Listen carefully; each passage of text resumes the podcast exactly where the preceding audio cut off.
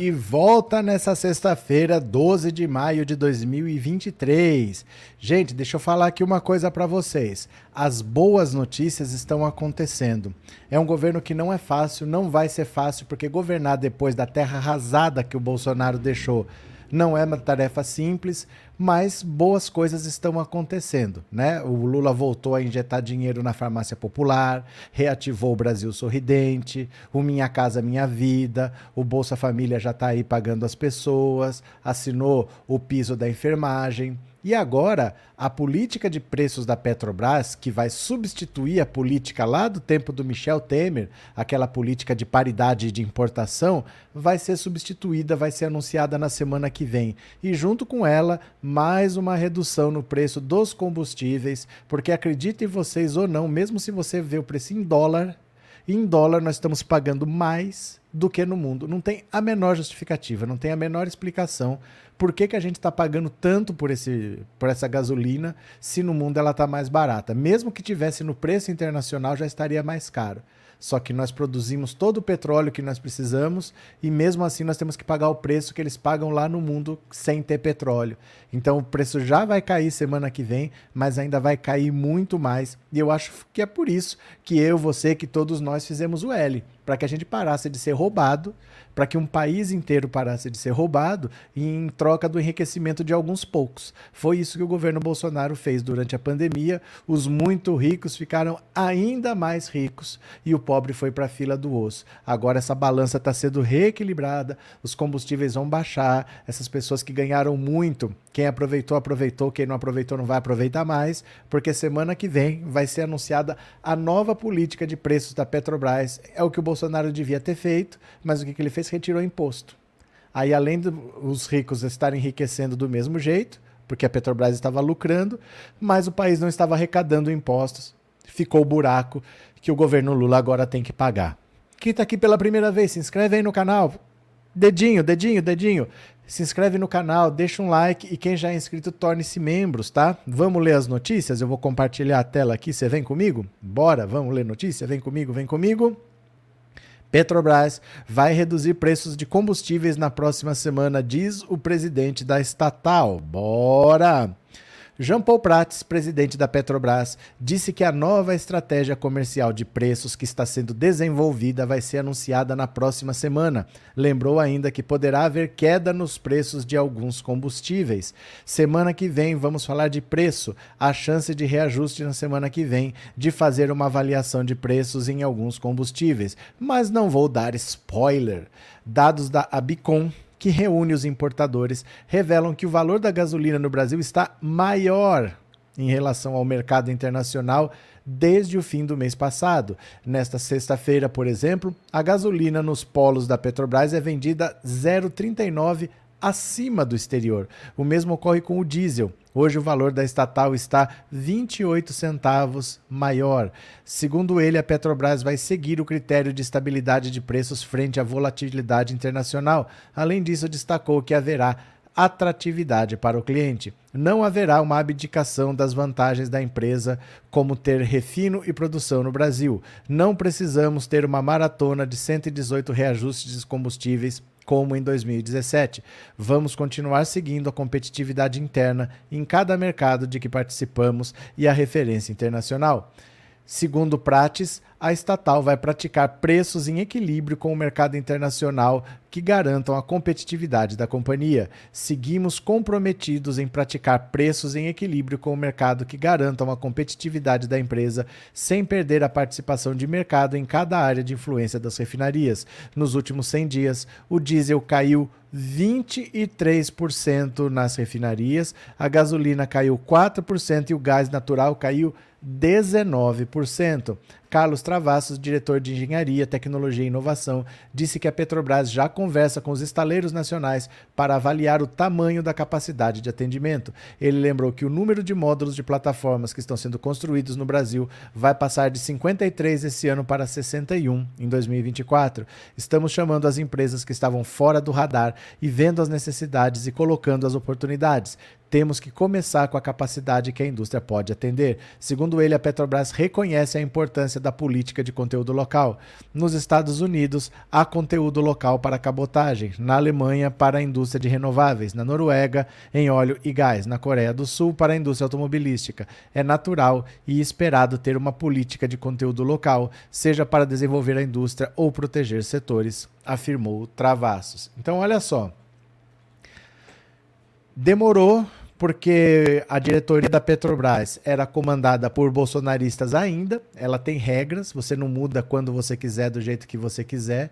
Então, para aprovação do Jean Paul Prats, levou quase três meses, aí que ele virou presidente da Petrobras, aí agora ele já está começando a alterar aquela bendita política de preços, que diz mais ou menos o seguinte, o que a gente paga aqui, o que, que deveria ser? Você tem petróleo aqui, você extrai esse petróleo, você refina, transforma ele em gasolina.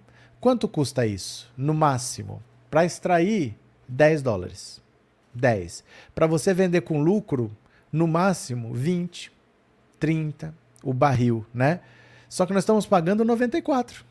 Nós estamos pagando 94 porque o Michel Temer fez essa política de preços atrelada ao preço internacional. Então não interessa quanto custa para mim. Eu sou obrigado a vender caro porque eu sigo o preço internacional e não o preço do Brasil. Agora não, essa política vai ser mudada. Nós temos petróleo aqui, não tem porquê você cobrar um preço tão alto, sendo que o petróleo sai daqui mesmo. Se alguma coisa tiver que ser importada, esse pouquinho entra na soma como um pouquinho mais caro. Aí vai subir só um pouquinho. Mas hoje não, hoje subia tudo.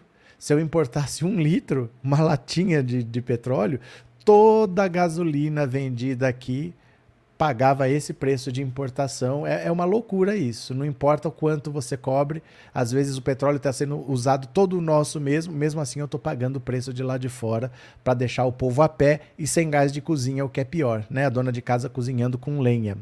Edivar, obrigado pelo super sticker e obrigado por ser membro, viu? Agora eu tenho que passar com cuidado para ver esses super stickers. Eu mostrei ontem para vocês, né? Tá vendo que ele é vermelho na tela? Esse mesmo vermelho na tela aparecia para mim aqui do lado ele aparecia em vermelho aqui. Então era fácil de identificar. Agora, olha a cor que tá. Quer ver? Deixa eu mostrar aqui um. Ó, esse aqui. Olha a corzinha que tá. É um azul tão tão branco que quase não se destaca. Eles botaram uma estrelinha do lado, mas era um vermelhão. Era esse mesmo vermelhão. Agora fica difícil de identificar. Então, se eu não passar o olho por cima de um super chat, um super sticker de vocês, vocês me avisam, porque agora ficou difícil até de identificar. Viu? É, ufologia científica nos cobra um litro de gasolina, mas levamos 30% de álcool. Também, também. Mas assim, o problema maior é que você paga o preço que eles estão pagando lá na, na Noruega, que eles estão pagando lá na Inglaterra. Por quê? Qual que é a lógica disso, né? Cadê? José Roberto, com Lula, a Petrobras vai voltar a ser uma empresa pública de caráter nacional e não de caráter corporativista. Mais do que isso, vai voltar a ser uma empresa de energia e não só uma empresa de petróleo. Ela vai voltar a investir, que ela parou de investir, todo o dinheiro que entrava ela distribui, não ficava com nada para investir, foi investindo que nós achamos o pré-sal e a Petrobras parou de investir, ela distribui todo o dinheiro. Agora não, vamos investir em energia eólica, né? não só em energia de petróleo, mas energia eólica, energia limpa. A Petrobras tem vocação para ser uma energia, uma empresa de energia e não só uma empresa de petróleo, né? não só uma empresa de gasolina.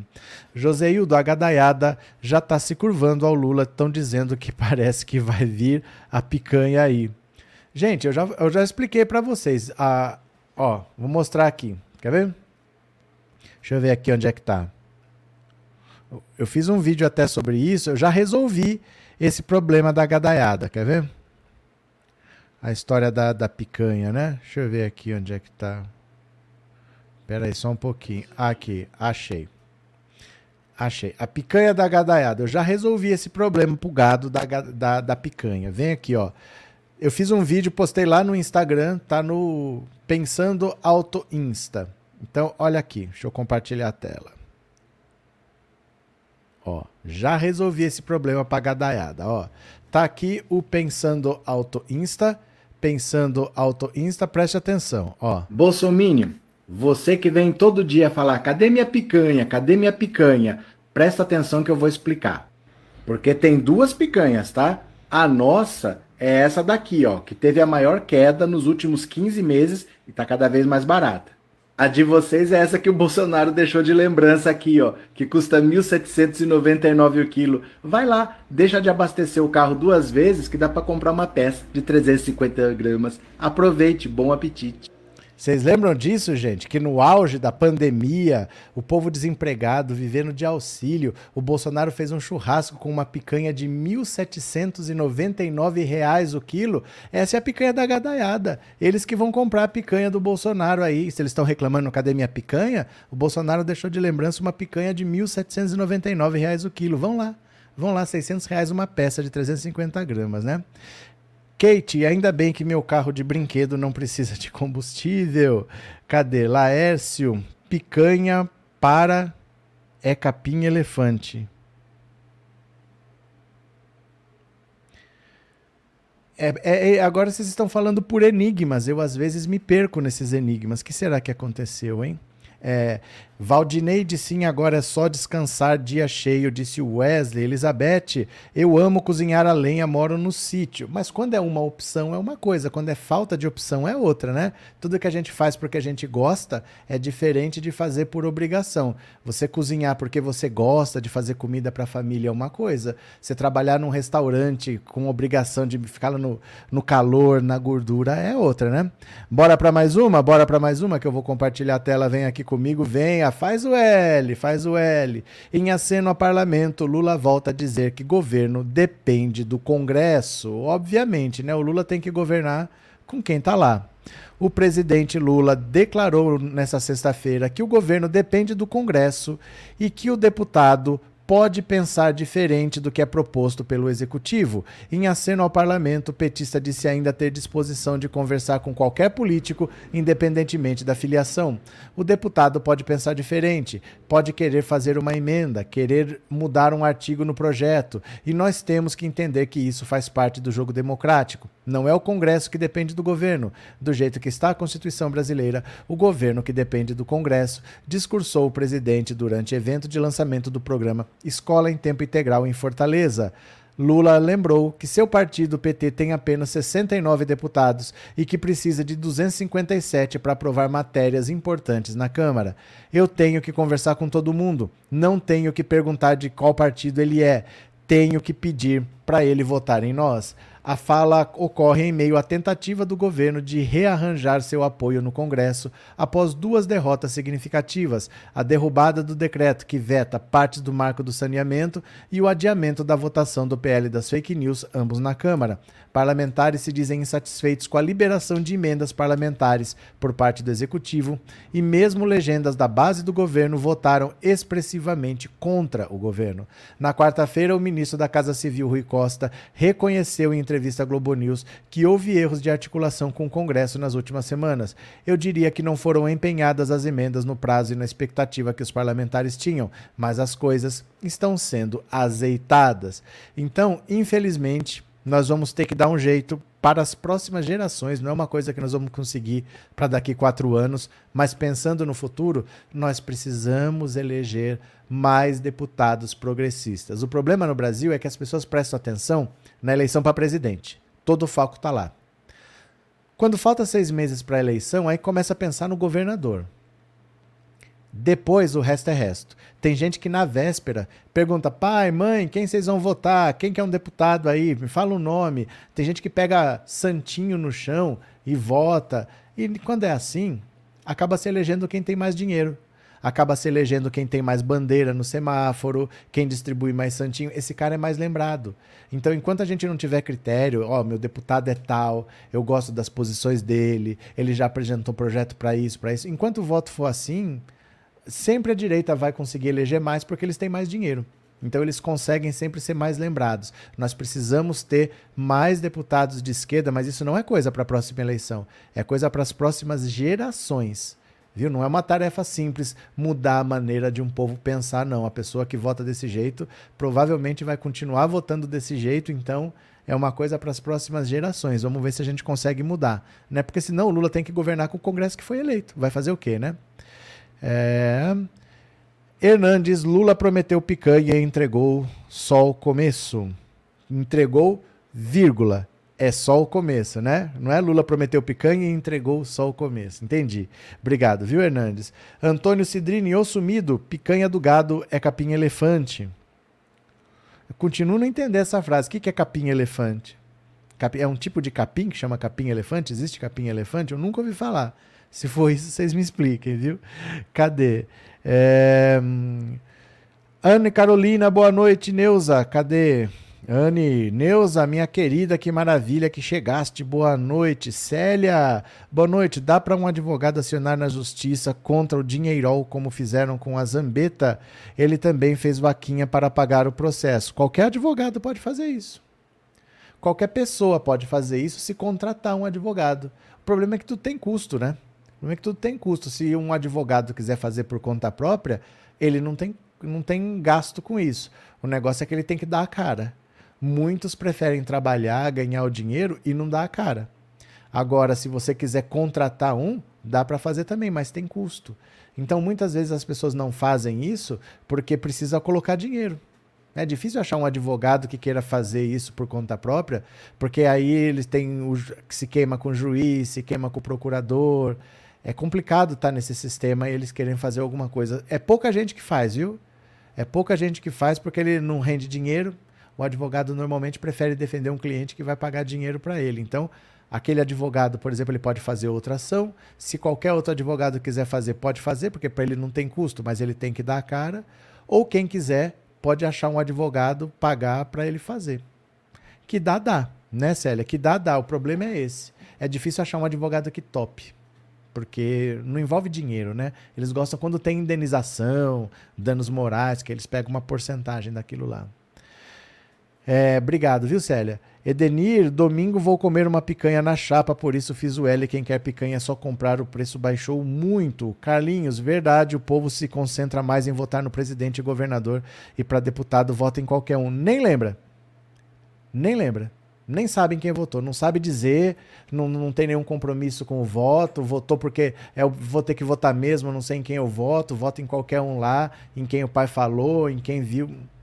Então é difícil, né? É difícil, tem que governar com quem está lá. O Lula não vai dar golpe, não vai fechar o Congresso, tem que governar com quem está lá, né? Cadê? Hum. Guilherme, isso tem que ser sempre trabalhado na cabeça do eleitorado de esquerda. Não, de direita também.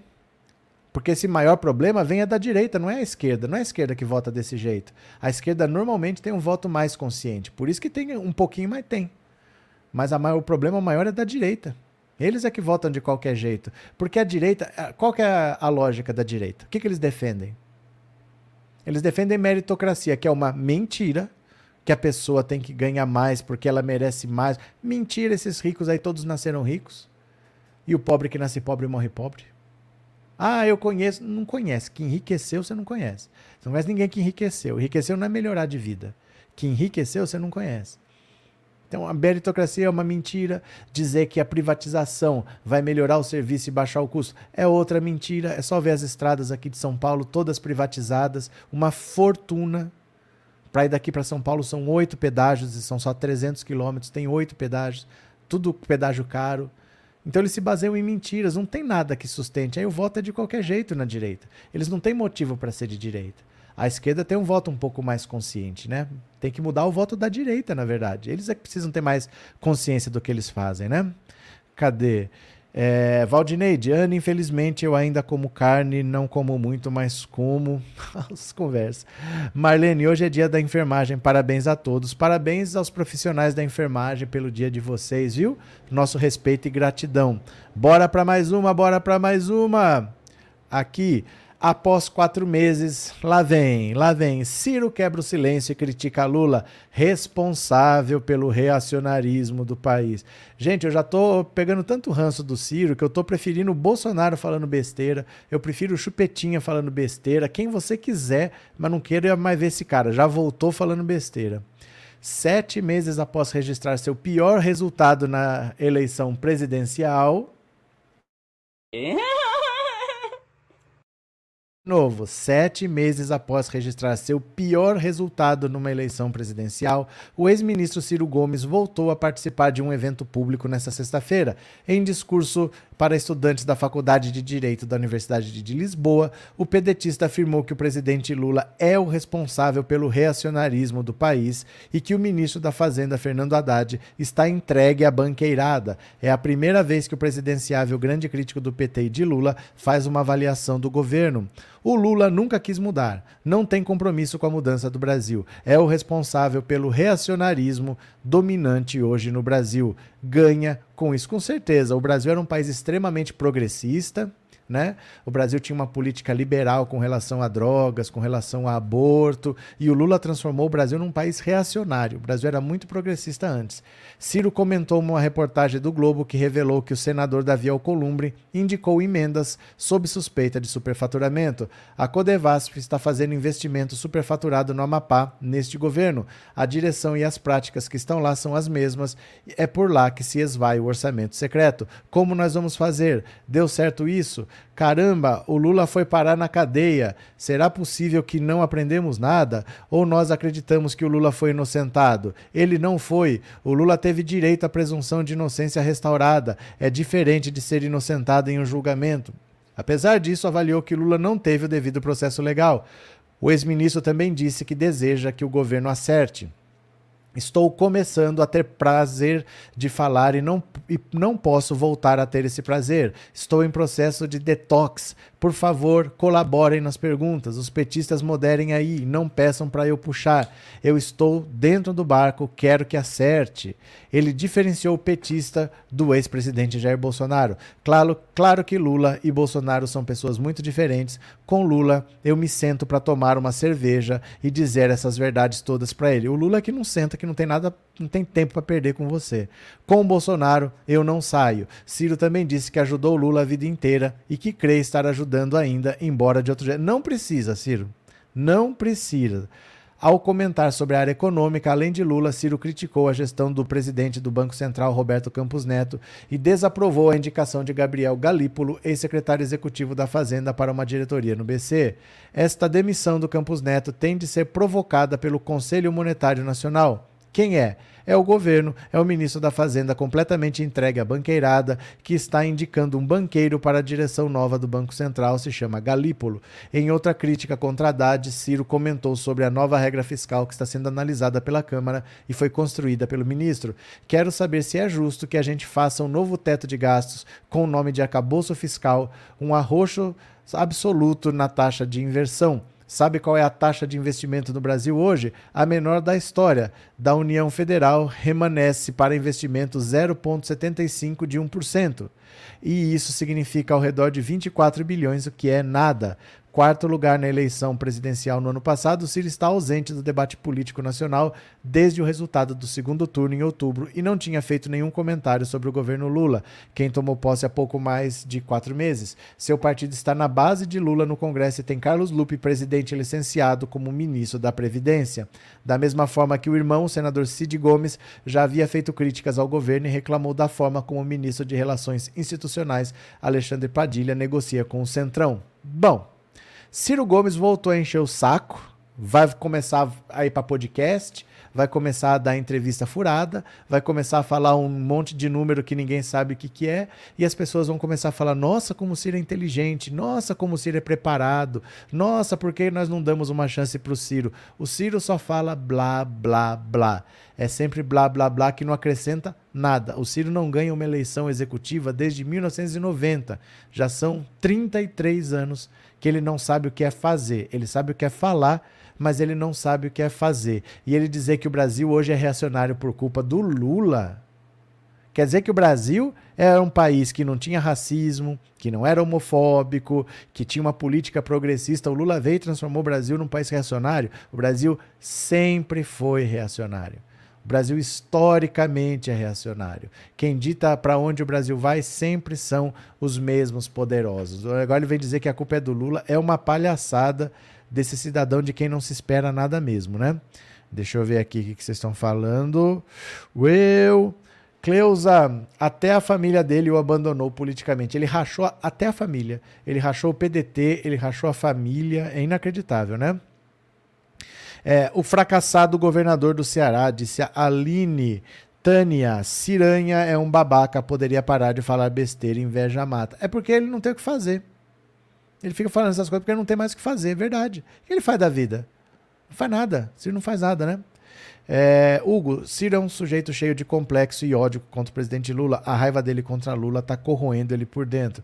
É que assim, Hugo, nos anos 60 e nos anos 70, teve muita gente que era boa de bola, que podia ter chance na seleção, mas o cara jogava na posição do Pelé. Não adianta. Não adianta. Ou o cara ia fazer, por exemplo, o Rivelino na Copa de 70 foi jogar na ponta esquerda. Né? O Tostão foi jogar de centroavante. Eles foram se espalhando porque não adiantava querer brigar na posição do Pelé. O Ciro, ele quer a posição do Lula.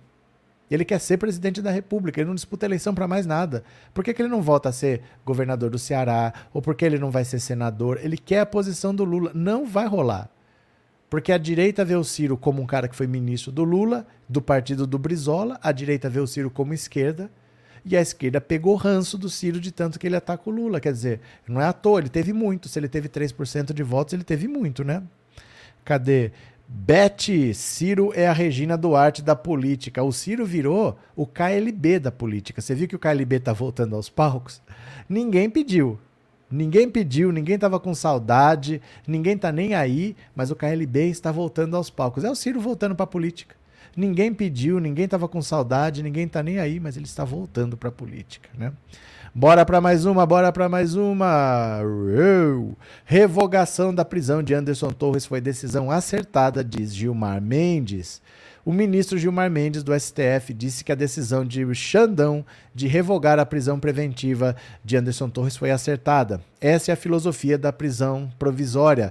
Não é pena por antecipação. Primeiro é preciso julgar para depois condenar. Era necessária a prisão, tendo em vista todos os desdobramentos que nós tivemos para o fim de coleta de provas.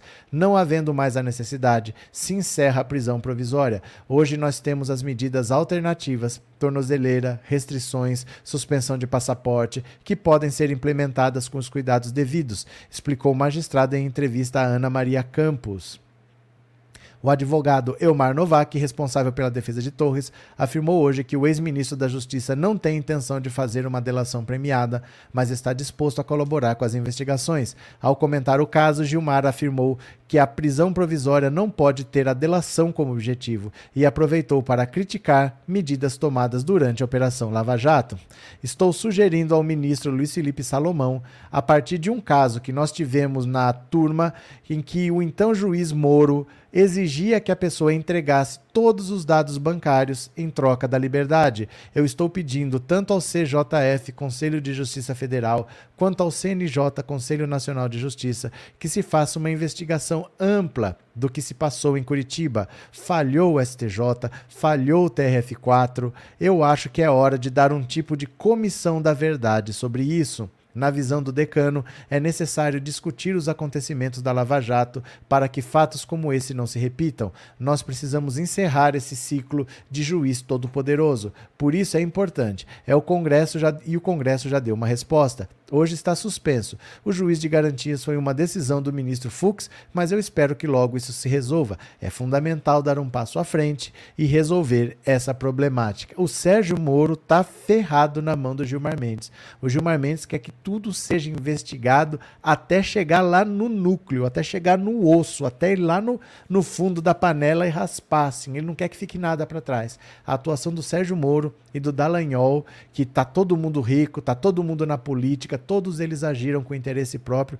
Ele quer ir até o fim para apurar a responsabilidade dessa galera. Ele não se dá com o Sérgio Moro, ele quer que o Sérgio Moro se lasque. Somos dois, Gilmar, tamo junto. Paulo César, depois de taxar impostos no lombo do povo. O que quer dizer essa frase, Paulo? O que, que é taxar imposto? A gente taxa imposto? É. Wesley, Ciro Gomes é o pior que o Bolsonaro, não dá uma dentro. Eu não sei por que as pessoas acham que o Ciro é inteligente. Ele só toma decisões burras. Como que ele é inteligente, né?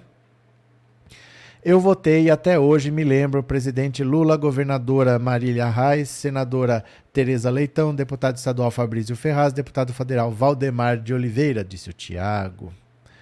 É, Joseildo, no mês de abril, cai o desmatamento 68 na Amazônia. Carlinhos, e o Dallagnol, será que vai ser caçado pelo TSE? Não sei, tem que esperar. Quais ações tem contra ele? Quais ações tem contra ele? Você sabe de alguma? Eu não sei de alguma ação contra ele. Cadê? Opa.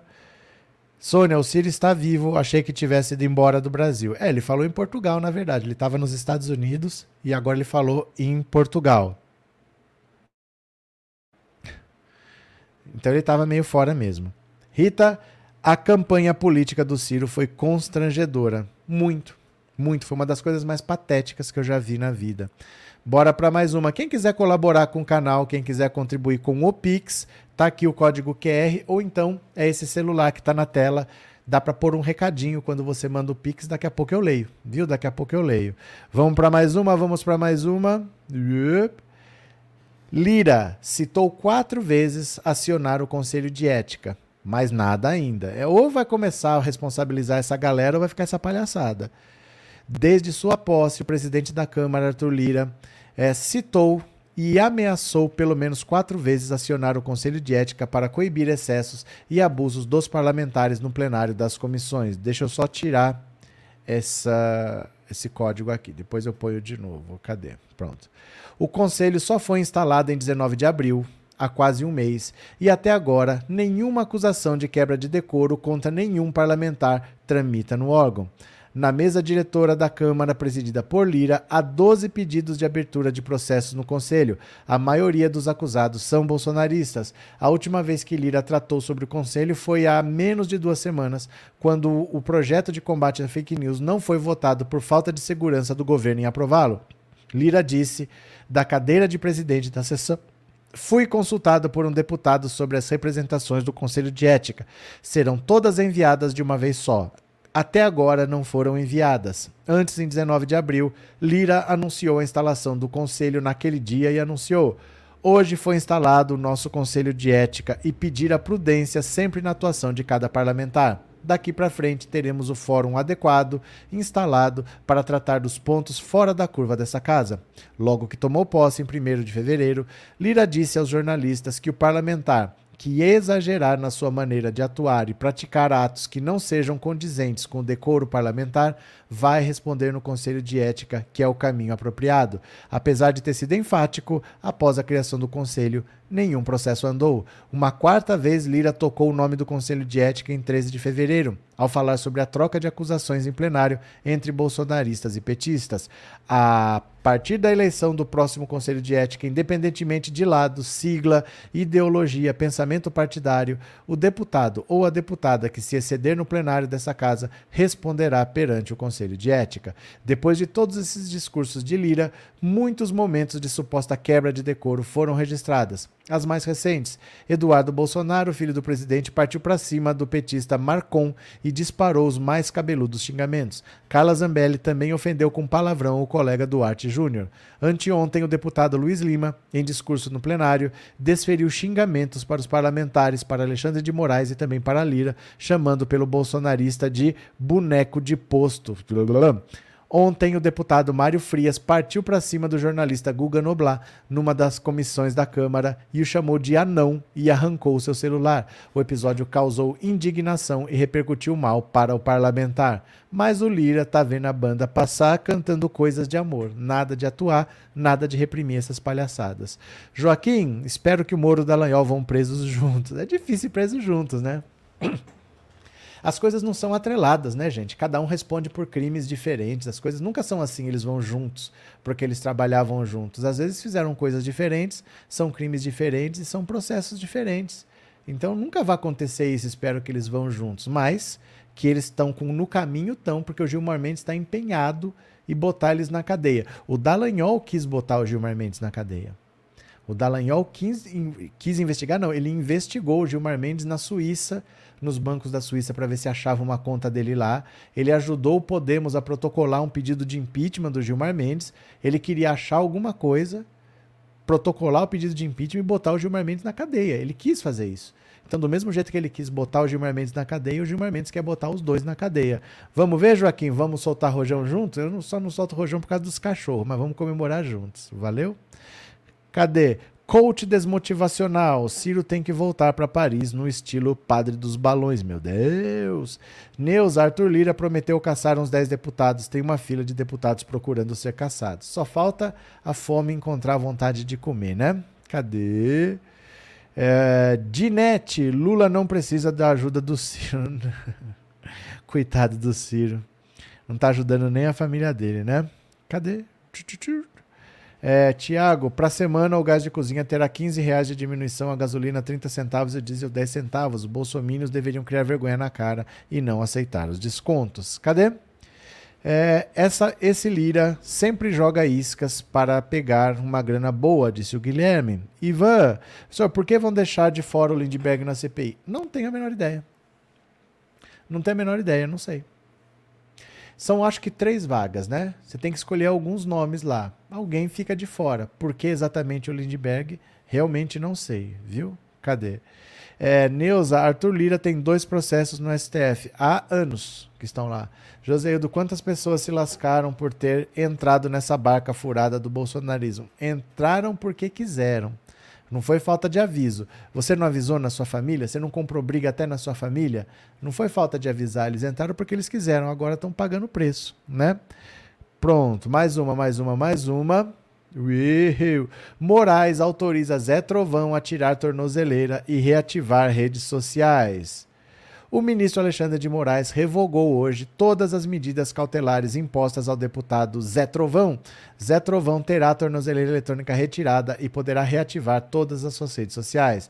A revogação atende a um pedido dos advogados do deputado Elias Matar Assad e Thaís Matar Assad.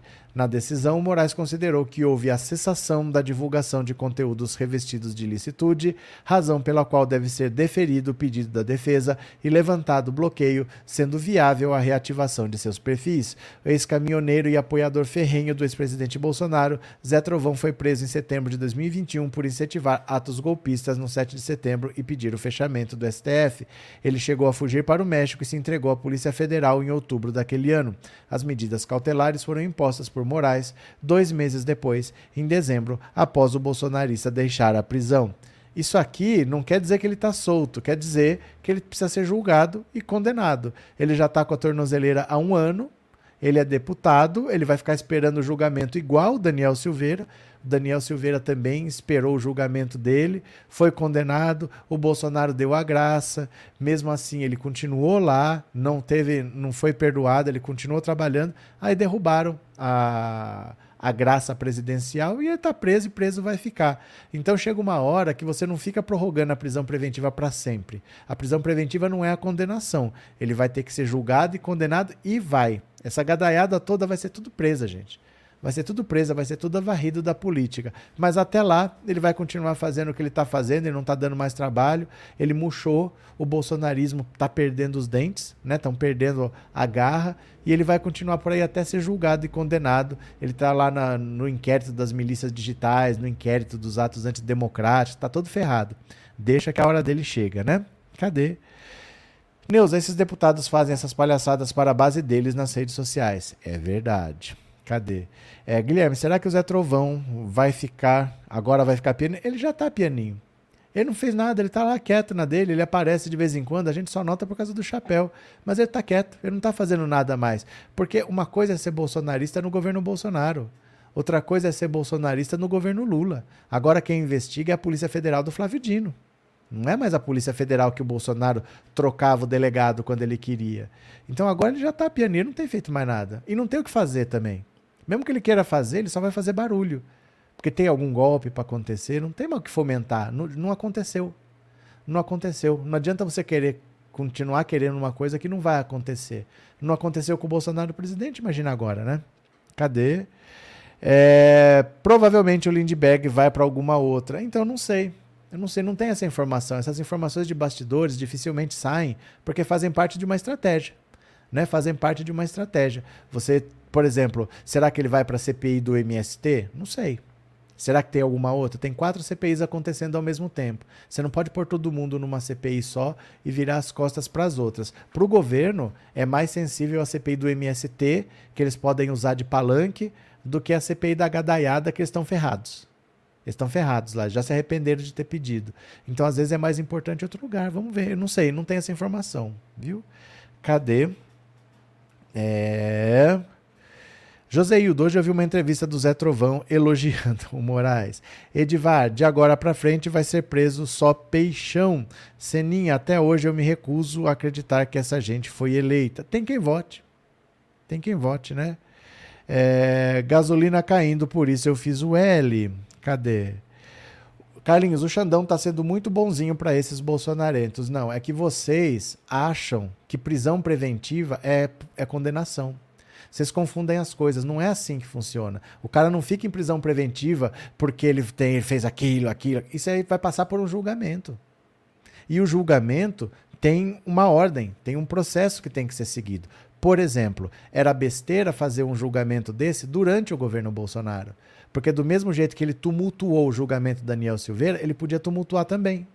Então ficou tudo parado, tudo esperando o governo acabar. Agora, os processos andam, mas eles levam um tempo. Então você não vai manter o cara em prisão preventiva cinco anos. Você vai esperar agora o julgamento. Você está lá, você é réu, você vai ser julgado, vai ser condenado, mas ele ainda não tem uma condenação. Então a gente não pode querer que as pessoas fiquem presas sem ter uma condenação, sem ter um julgamento. A justiça é assim mesmo, gente. A justiça é assim mesmo. A pessoa tem que ser julgada e condenada, né? É, os peixes grandes têm que ser presos, obviamente, né? Roseli, vi uma entrevista na semana passada e o Lindbergh dizia que o nome não estava confirmado na CPI. Não, isso a gente sabe, a gente não sabe é o porquê. O que foi perguntado é o porquê. Eu não ouvi nada, então não posso falar, né? Cadê Jackson? Se a família toda for presa e o Moro e o Dallagnol forem para cadeia, aí sim acredito que esse país vai se organizar. Militar não tá nem aí para com barricada e orcrim. É que assim, Jackson, a gente tem que entender uma coisa também. Às vezes, vocês elevam a exigência no nível tão alto.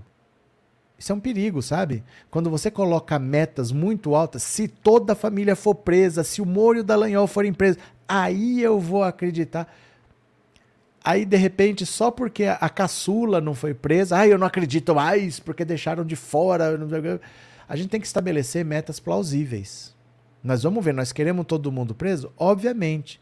Mas se tudo, só se tudo isso acontecer e Saturno tiver alinhado com Mercúrio, a gente não pode ser tão radical assim, sabe por quê? Porque foi esse sentimento de que nada funciona que elegeu o Bolsonaro. Foi esse sentimento de que nenhum político presta que elegeu o Bolsonaro. É essa revolta de que as coisas não são exatamente do jeito que eu quero que elegeram o Bolsonaro. A gente tem que estabelecer metas plausíveis. Por exemplo, não achar que a pessoa vai ser, ficar em prisão preventiva para sempre. Porque não é assim que funciona. A pessoa vai ficar presa depois de ser julgada e condenada. Não é para. Ai, mas o Alexandre de Moraes soltou. Mas tem que soltar. É assim que diz a lei. A prisão preventiva é por um motivo específico. Se não existe aquele motivo específico, a pessoa aguarda o julgamento em liberdade. E ela só será considerada culpada depois do trânsito e julgado de uma sentença penal condenatória. É isso que está na Constituição. Então a gente tem que se acostumar com como as coisas são e não só com o que a gente quer. Porque senão você estabelece metas irreais. Eu só quero se acontecer isso, isso, isso, isso, isso. Aí uma coisa não acontece, sai chutando tudo. Foi esse, sentimento que elegeu o Bolsonaro metas irreais. As pessoas queriam. Vou te dar um exemplo. Quando o Lula foi eleito, o financiamento de campanha ainda era privado, não era público. Os políticos se elegiam totalmente atrelados com quem doava para a campanha deles. Tinha que dar um retorno, não é porque ninguém doa, as pessoas investem num político.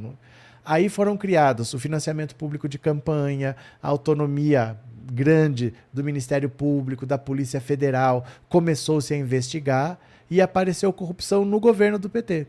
No governo do PT. Tinha partidos do governo do PT, que eram o PP, o PL, foram os partidos que mais tiveram parlamentares envolvidos. Então você procurou e você achou. Você entende? As coisas acontecem dentro de uma lógica. Você viu corrupção ali porque foi investigado, porque as pessoas foram punidas. E agora no governo Bolsonaro não acontece nada. A gente tem que ter noção disso para não exigir o impossível. Ah, eu quero que não tenha corrupção. Não, você quer que investigue corrupção e as pessoas sejam punidas. Então, vai aparecer. Então vai aparecer. Você quer que não apareça, mas se tem, vai ter que aparecer. A gente tem que saber onde a gente está pisando, para a gente sempre estabelecer metas plausíveis e conseguir avançar.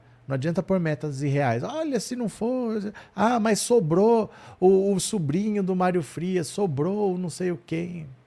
Entendeu? Chegaremos lá. Chegaremos lá. Onofre, obrigado pelo super sticker, Onofre. Obrigado por ser membro do canal. Valeu.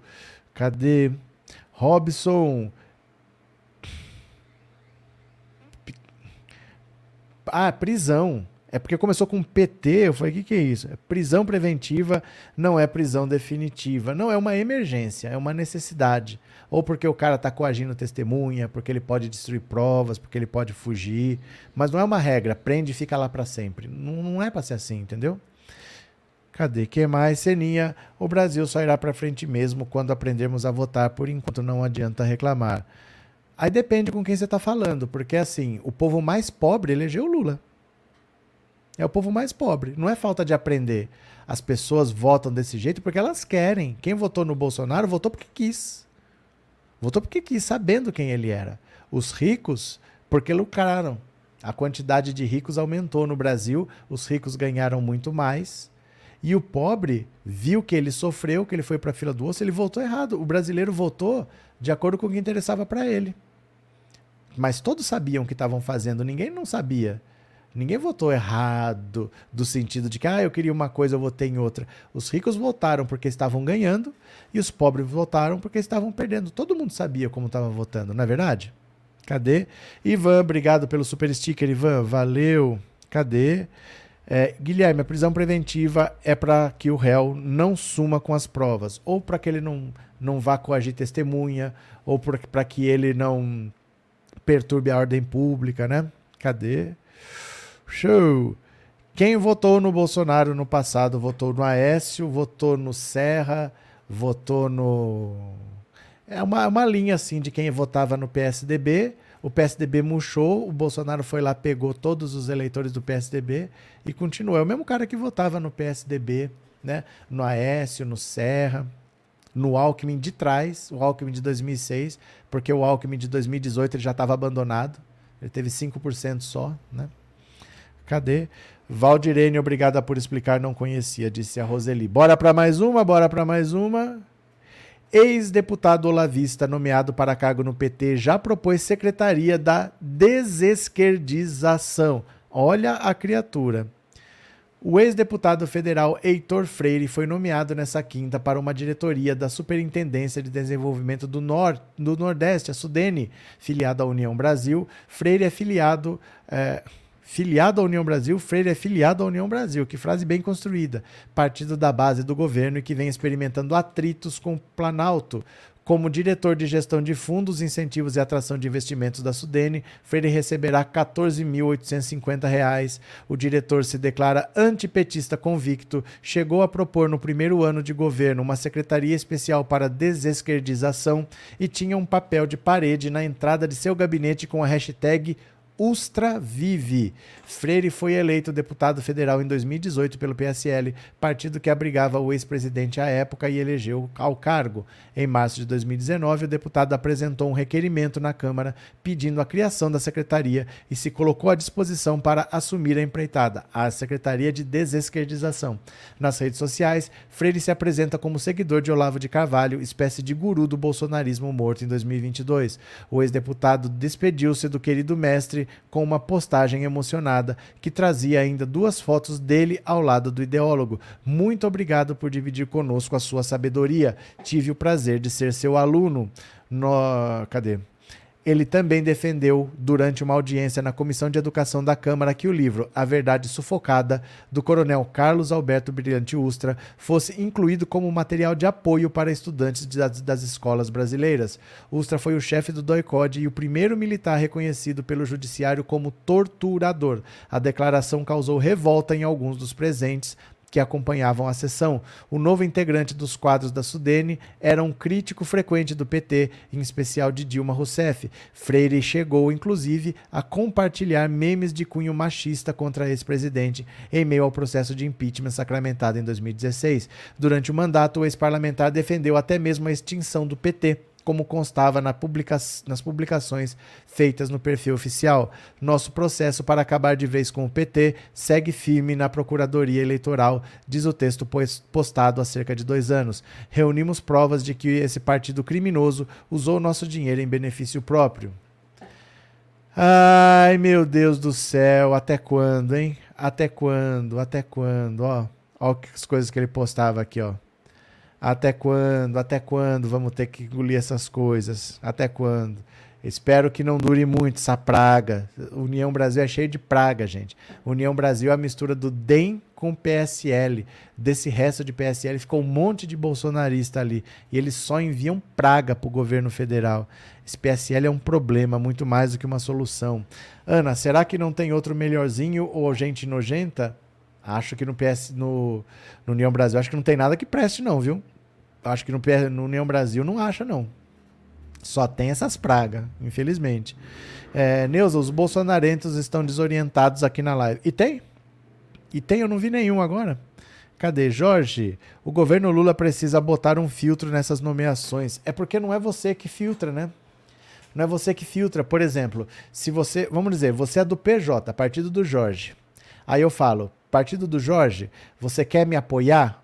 Você pede para os seus deputados votar em mim e eu te dou um ministério? Você fala, quero. É você que indica. Eu não posso falar esse não, porque é você que indica. Entendeu? É assim que funciona. Não dá para falar, você indica, mas esse não, esse não, esse não. Então quem que indica? Eu não posso pôr restrição. Se eu quero fazer uma parceria com você, eu tenho que confiar em você e você vai indicar. Como é que eu vou fazer? Né? É complicado, gente. A política não é simples, não. Essas pragas não deviam nem estar tá lá. A verdade é, essas pragas não deviam nem estar tá lá. Mas desse União Brasil só vem tralha, só vem tralha, né? Cadê? Uh, Gabi, ser bolsonarista é viver desorientado. Ah, já deixei meu like, disse a Silvani. Roseli, o Silvio Almeida deu a entender que as provas do genocídio Yanomami já estão com a Polícia Federal. Depende de quais provas, porque vem uma, tem uma comissão da ONU aí que está analisando. Tem o pessoal do Tribunal Penal Internacional. Os povos indígenas estão mandando direto lá para o TPI. Tem a Polícia Federal que está fazendo isso. Não são provas que você vai lá e acha. Você faz um estudo da situação e junta tudo, né? Num dossiê. Então, pode ter várias coisas lá. Vamos ter que esperar para ver. Cadê? O Robson, o processo é mais complexo do que a gente imagina. É bem mais complexo. É que nos outros governos Lula também foi assim. Também foi assim. E a gente não acompanhava porque a internet não era como hoje, a gente não via direto, mas nunca foi fácil, viu, gente? Nunca foi fácil. Cadê? Floriano, como pode uma desgraça dessa no governo Lula? Essa é uma praga mesmo. É. Enquanto a gente não conseguir eleger mais deputados, a gente fica à mercê dessas pragas, porque tem uma direita que nunca virá e você precisa de um certo número de votos. Chega uma hora que. Quem que você vai chamar? Então nós temos que conseguir eleger mais deputados. Mas nessa eleição em particular, se elegesse mais deputado, ia faltar dinheiro para o Lula.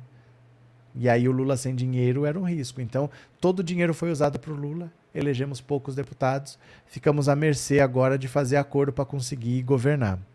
Quem mandou mensagem no Pix, eu vou ler agora, vou agradecer a sua mensagem. Bora, bora para o Pix.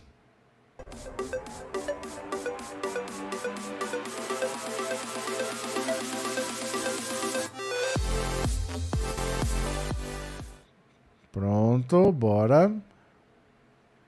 Tô abrindo o aplicativo aqui, tá? Rapidinho.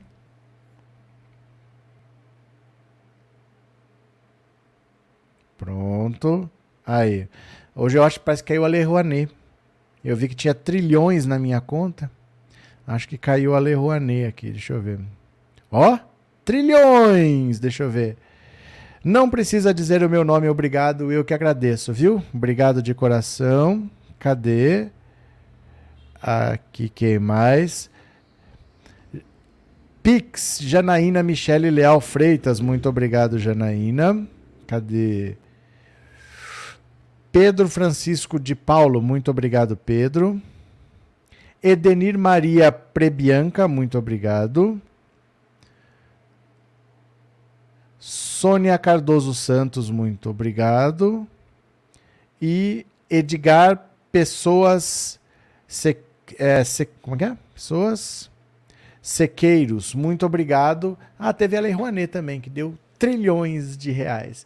Agora vamos fazer o resumo do dia, gente. É uma live de 10 minutinhos que resume essas notícias todas. Eu encerro aqui, a próxima live vai aparecer na tela. Clica aí pelo menos para dar um like e se inscrever, porque é outro canal meu mesmo.